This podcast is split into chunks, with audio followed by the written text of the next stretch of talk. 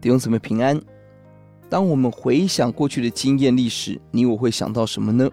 我们一起思想诗篇一百零五篇，我们纪念神，因为神纪念我们。本篇以一百零六篇组成的历史，诗篇第四卷的结尾，两篇都提到了以色列的历史，从亚伯拉罕到应许地，都是以哈利路亚作为结束，多次强调要纪念。一百零五篇五八四十二，一百零六篇四七四十五。但相异之处在两个从完全不同的角度来观察。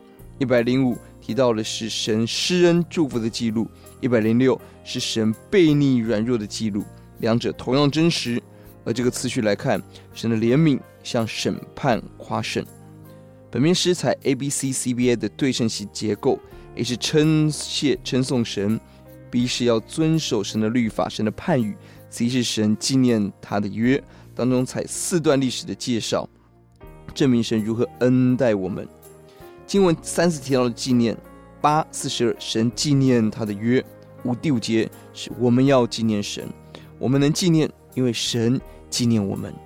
一到四节呼唤人起来赞美神，万民传扬谈论神的作为。四十五节最后也是哈利路亚，我们要赞美神。五到七节，四十五节进一步提到了赞美神的具体行动。五到七节两次提到了判断神的作为，四十五节遵守神的律法。虽然不同的字强调神的真理，提醒我们赞美的关键在神的道、神的真理。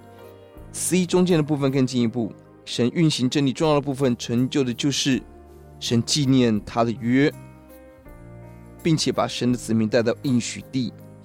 八四十二节用同样的字纪念，十一四四用同样的字赐地，这是对称的一段。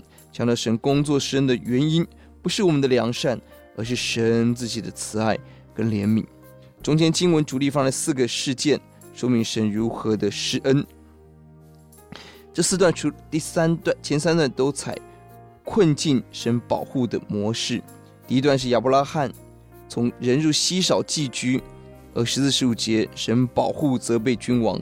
第二段是约瑟，十到十九节困境。民族饥荒，约瑟被卖，是旧界神的试炼；而二十到二十二，透过法老释放他，让他管理全国。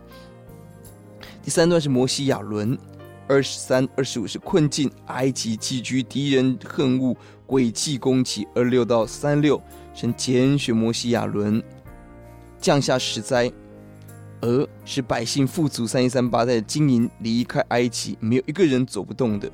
合一的来跟随神，而到了三九四十一是第四段，是恩待旷野路，祝福我们。整段经文让让我们不断想到神过去的工作，愿我们思想神，纪念他对我们所做的工作。奉耶稣的名，阿门。